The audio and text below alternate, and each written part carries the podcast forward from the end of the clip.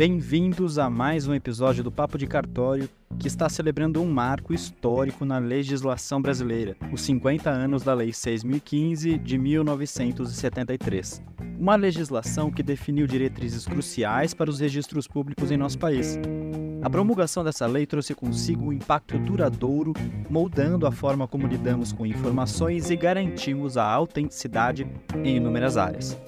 É impossível falar sobre registros públicos sem nos aprofundarmos em um dos pilares mais vitais, o registro de imóveis, um pilar do sistema de registros definido no título 5 da Lei 6015. Neste episódio, vamos desvendar como esse título específico trouxe clareza aos procedimentos imobiliários, como ele garante a autenticidade das transações e como a lei se tornou a base da segurança jurídica em negócios imobiliários no Brasil. Para isso, vamos bater um papo com o desembargador do Tribunal de Justiça de São Paulo, Ricardo Henri Marques Dip. Fiquem com a gente porque o Papo de Cartório está começando. A Noreg Brasil apresenta Papo de Cartório.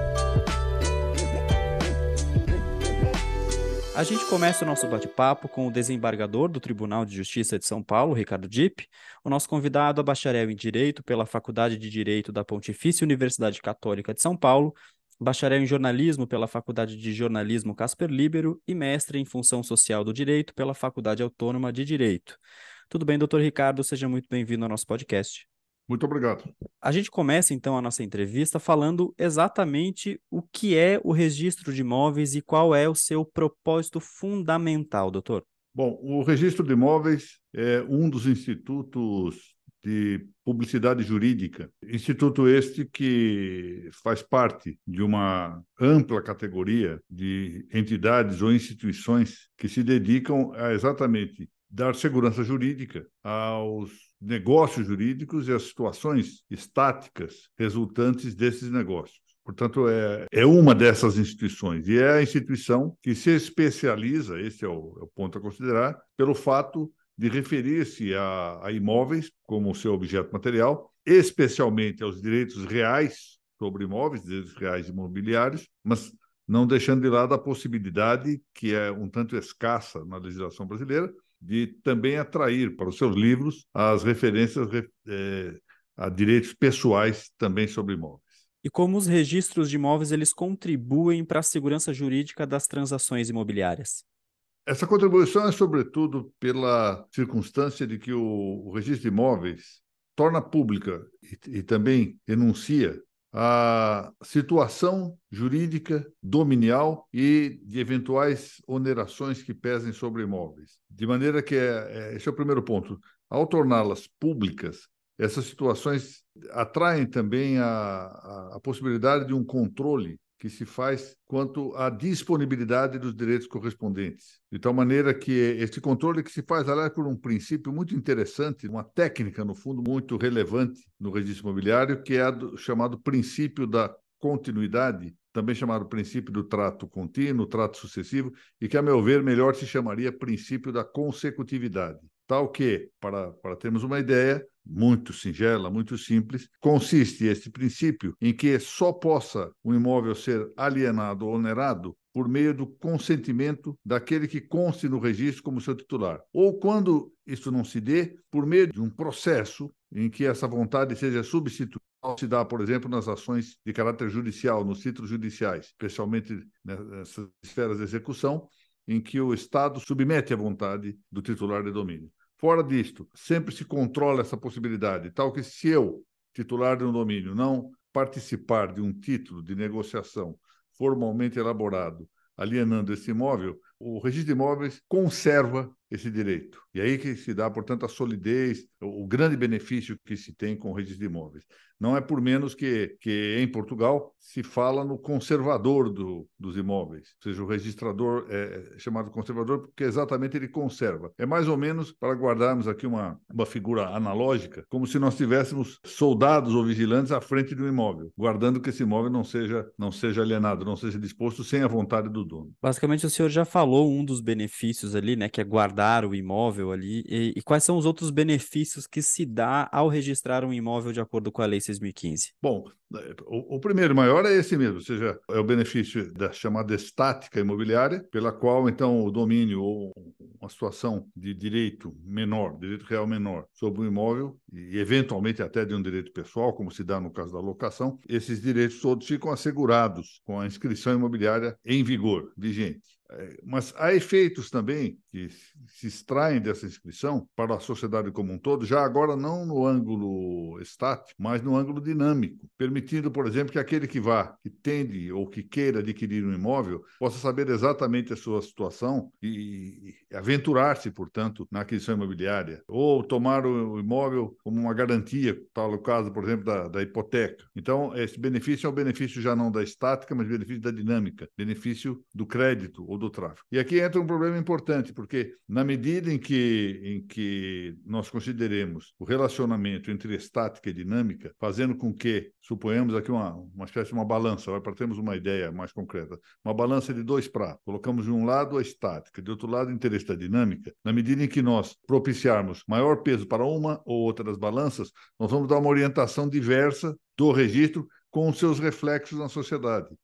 Esse é um fenômeno que ocorreu na Espanha, por exemplo, quando se deu muita importância, ou mais importância à dinâmica do que à estática, que se chama ideia própria, uma, uma parte da ideia própria do liberalismo. E isso levou, a, na, na Espanha, a ideia da mobilização do imóvel. O imóvel passou a ser tratado quase como se fosse um móvel, porque mais se prestigiava o crédito do que o domínio. Então, deixou-se, portanto, a, a, a, balança desses interesses pender demasiadamente para o prato da, da dinâmica do tráfego. E isso faz com que a, a, balança oposta tenha menor peso, perca a sua importância, ou perca uma parte de sua importância. E o reflexo social disto é que o domínio imobiliário deixa de ser o próprio do assento familiar que era importante. Então, acaba eh, levando a alguns efeitos econômicos curiosos, por exemplo, a maior migração ou uma convergência para, para a zona urbana em detrimento do, da, das terras rurais, a queda consequente do preço dos imóveis rurais. E, então,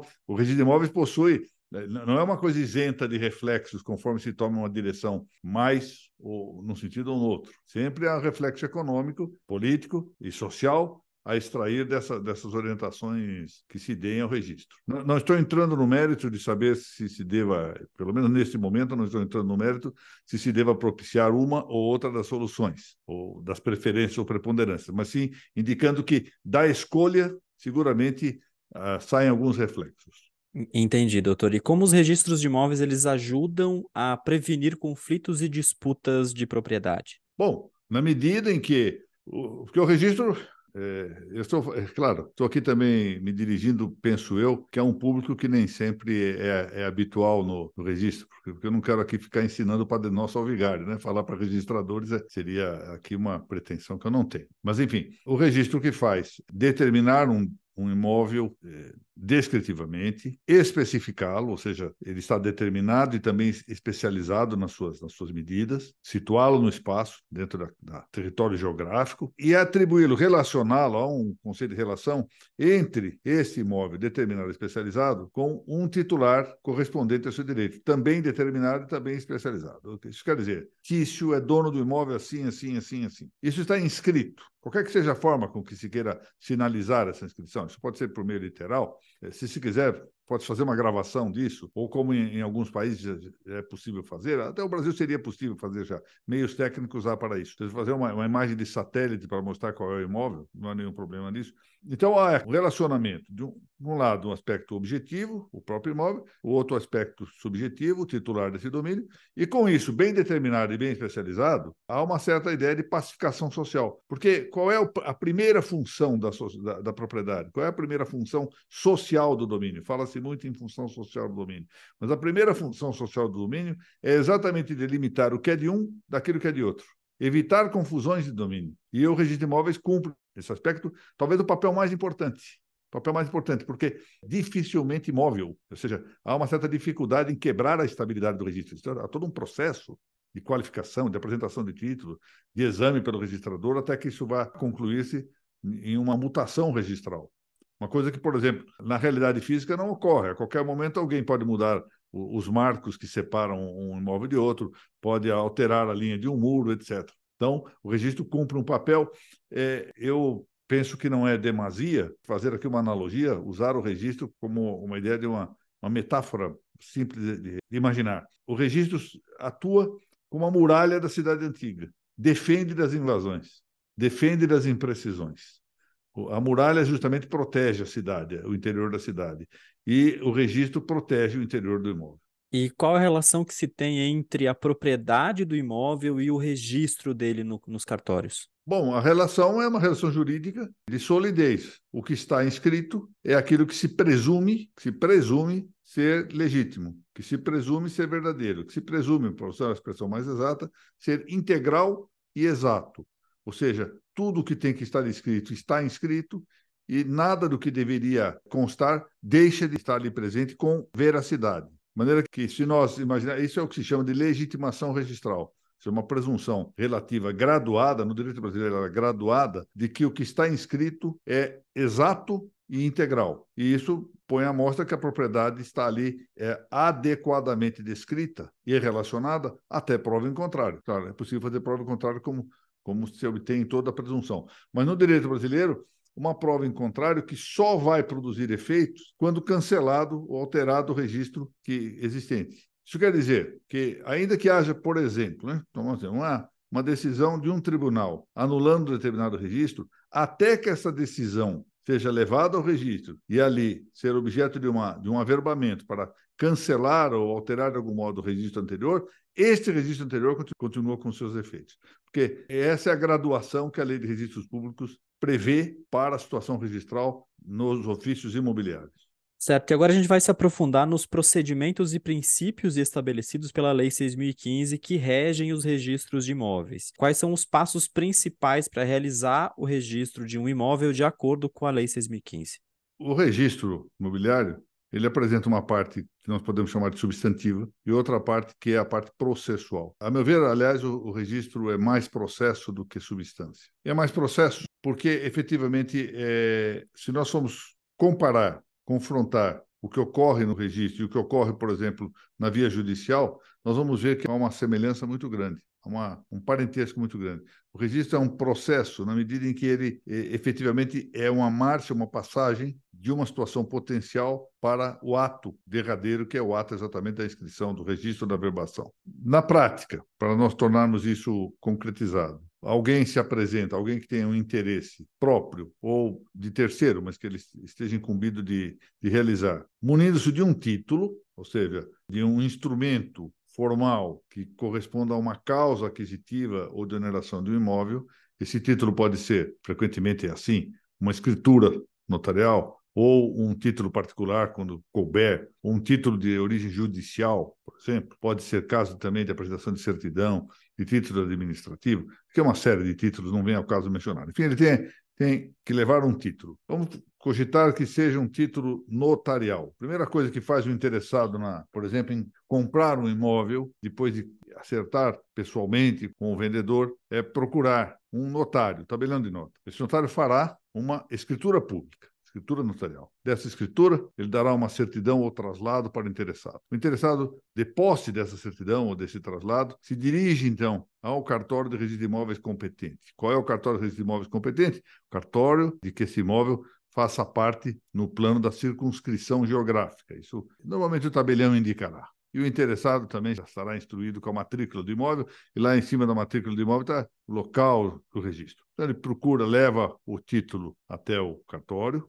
ali ele vai provavelmente, em boa parte do, do, território brasileiro, ele vai enfrentar uma fila eletrônica. Na verdade, ele apanha uma senha, isso funciona mais ou menos como nos hospitais, espera ser chamado e apresenta o título num guichê. Em outros cartórios, cartórios menores, o Brasil é muito grande, tem um território continental, como se diz, ele entrará numa fila física. Quando chegar a vez dele, ele apresenta o título, entrega o título para alguém que o vai receber, que normalmente é um escrevente, é um colaborador do cartório.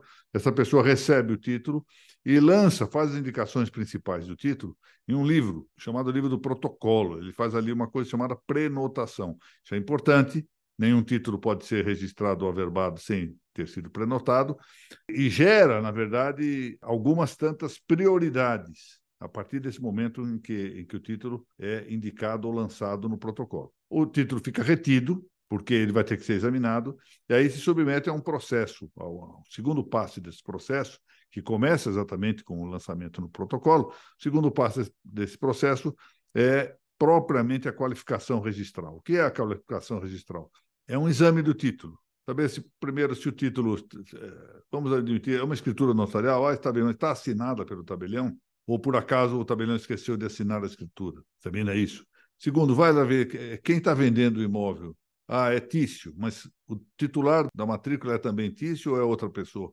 Ah, é outra pessoa. Então isso aqui não pode ser registrado do jeito que está. Vai verificar se o imóvel está bem descrito, ou se, apesar dele se referir a um, a um prédio matriculado, ele eh, indica descrições que, que, que não correspondem ao que está o objeto do registro. E vendo coisas do gênero. Ele vai ver documentos acessórios, saber se há indicações de tributos que foram recolhidos. Bom, diante disso, conclui-se esse processo, que demora algum tempo, é um processo é muito variável de, em sua complexidade, há títulos que são de fácil compreensão, outros que são muito difíceis, são negócios complicados.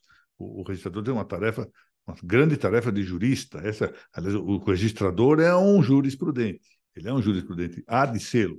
E conclui, então, esse processo de qualificação conclui de um de dois modos. Ou ele diz, não dá para registrar isso, a não ser que se complemente o documento ABC, ou às vezes não dá de jeito nenhum, Suponha que, em vez de um imóvel, alguém tenha lá levado uma escritura relativa a um automóvel, que não se registra no registro imobiliário. Ele vai dizer, ah, isso aqui não pode ser registrado de jeito algum aqui. Outras vezes é porque falta um documento, alguma coisa, então ele faz uma exigência, vai fazer essa exigência por escrito, numa coisa chamada nota devolutiva, em alguns estados isso se chama de outro modo, ou Feliz daquele que consegue logo obter o resultado de que o título possa ser registrado. Então, ele faz aí uma qualificação que se chama qualificação positiva. As outras são qualificações negativas. Feita a qualificação positiva, o, o título é levado para o registro, é registrado, ou seja, é inscrito, ou com registro, ou com averbação, conforme o caso. O, que faz o registrador aqui, com as próprias palavras tratar de inscrever a causa jurídica, a causa jurídica que se inscreve não é a escritura de compra e venda, mas é a compra e venda. O que se inscreve não é a escritura de doação, mas a doação. Não é o título judicial, a carta de arrematação, mas é a arrematação, que tem um instrumento. A carta, que tem um instrumento, a escritura pública, inscreve e depois, isso terminado, ele pode devolver o título, toma as providências internas de, de extrair cópia disso, muitas vezes por meio de microfilmagem ou, ou por outro tipo digital, quando, quando o caso, isso varia muito de cartório a cartório, e devolve o título, então, ao interessado, já com a, certidão da matrícula, de que o ato está lançado na matrícula, que é o documento que fica em cartório, o documento oficial que fica em cartório. Porque ele, a certidão na matrícula significa que é uma cópia correspondente exatamente a esse documento primário, ou seja, a certidão é sempre um documento secundário que tem como parâmetro o documento primário, que é o dessa matrícula. E pronto, tá. o trabalho de interessado primeiro é distinguir o que é o cartório de notas e o que é o cartório de registro. Começar pelas notas e depois ir para o registro. Quando ele percebe isso, trabalho grande, dificultoso, complexo é o do registrador. O interessado apenas apresenta lá e espera que tenha bom resultado. E às vezes isso não dá certo, às vezes há dificuldades, às vezes o, o registrador entende bem que, na maior parte das vezes, que não dá para fazer o registro quando, quando a qualificação é negativa, outras vezes entende mal. Há, erros, a interpretação pode falhar, embora o, o, o registro de imóveis no Brasil tenha um, um, um nível muito elevado. Isso eu, eu, posso dizer pela minha experiência, estive também é, quase quatro anos atuando também, assessorando a Corregedoria Nacional de Justiça. Então, eu conheço razoavelmente a situação do Brasil todo, não só do meu estado. E, e posso afirmar com tranquilidade, o conhecimento jurídico dos registradores é homogeneamente muito bom no Brasil inteiro. Mas isso não exclui a possibilidade de erro, claro. Às vezes, erro, erro de interpretação, realmente de compreensão de um título, às vezes, erro superveniente em virtude de uma coisa que se chama em direito interpretação progressiva, nós vamos mudando algumas ideias, e isso leva a um certo confronto. Às vezes é realmente matéria opinativa, o registrador tem direito à sua independência jurídica, ele não pensa igual ao que pensa, por exemplo, a via judiciária e não está obrigado a isso. De maneira que que pode dar-se o caso de que uma qualificação negativa não seja aceita pelo interessado. E aí o interessado, ele próprio tem meios para impugnar isso na via administrativa. O ideal é que o faça, é bom, bom que se diga com, com um advogado, em geral porque nós não somos, no comum das coisas, bons patrocinadores das nossas próprias causas.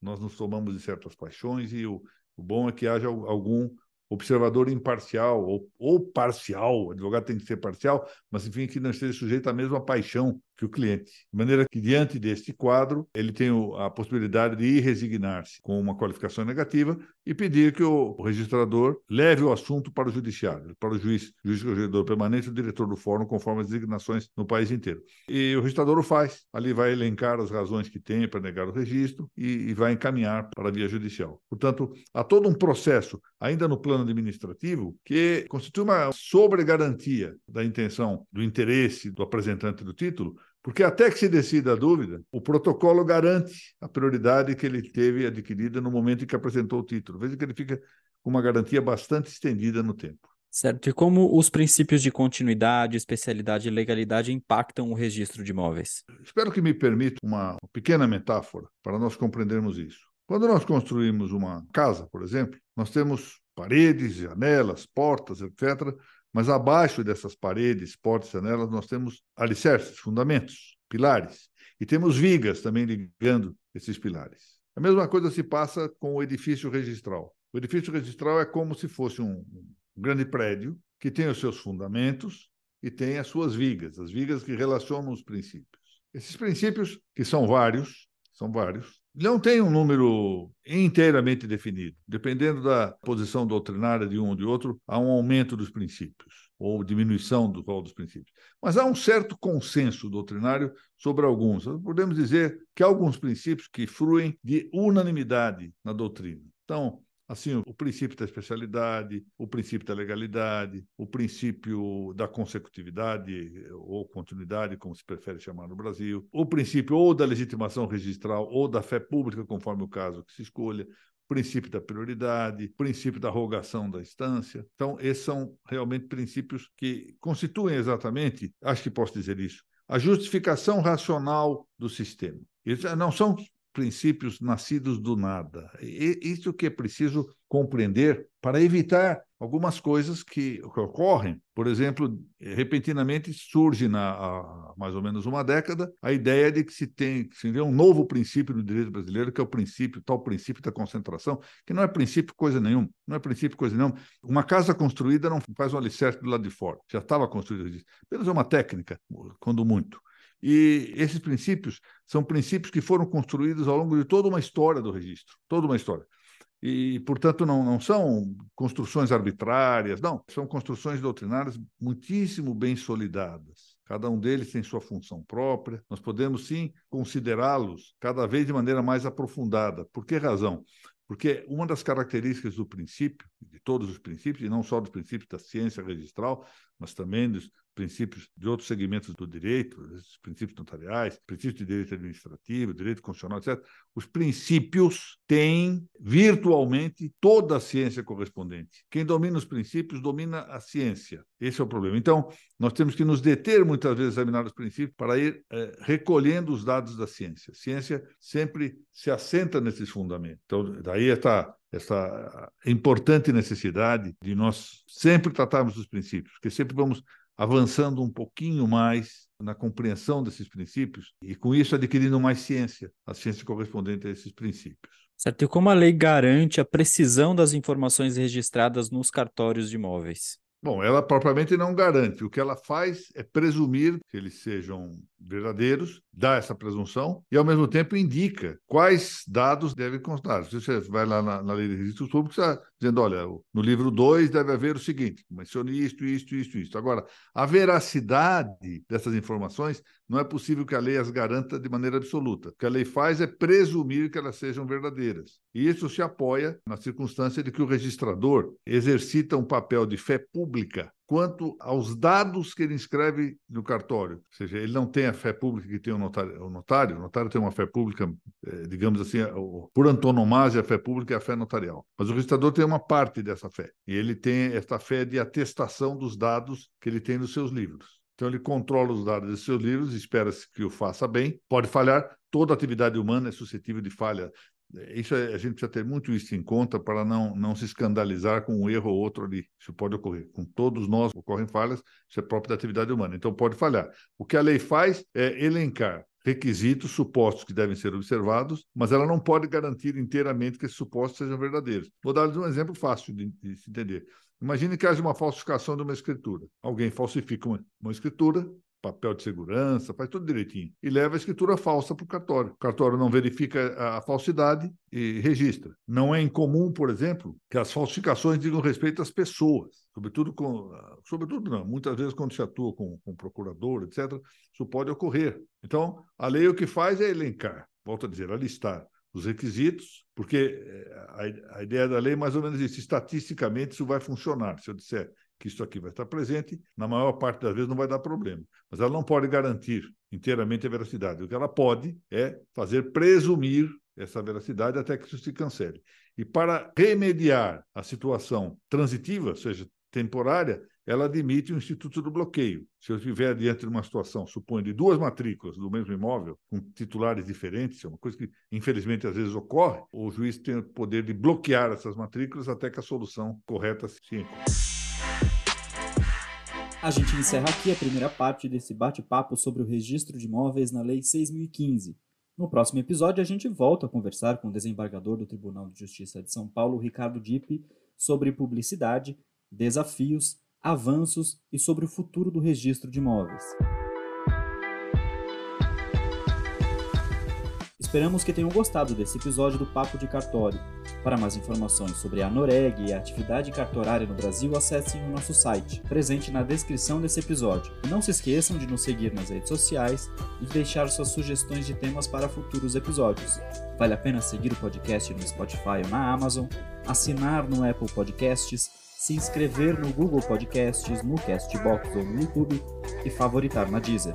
Assim você recebe uma notificação sempre que tiver um novo episódio. Comigo, na equipe do Papo de Cartório, estão Alexandre Lacerda, Melina Rebuzzi e eu sou Jean Frois. E fico por aqui. Até o próximo papo.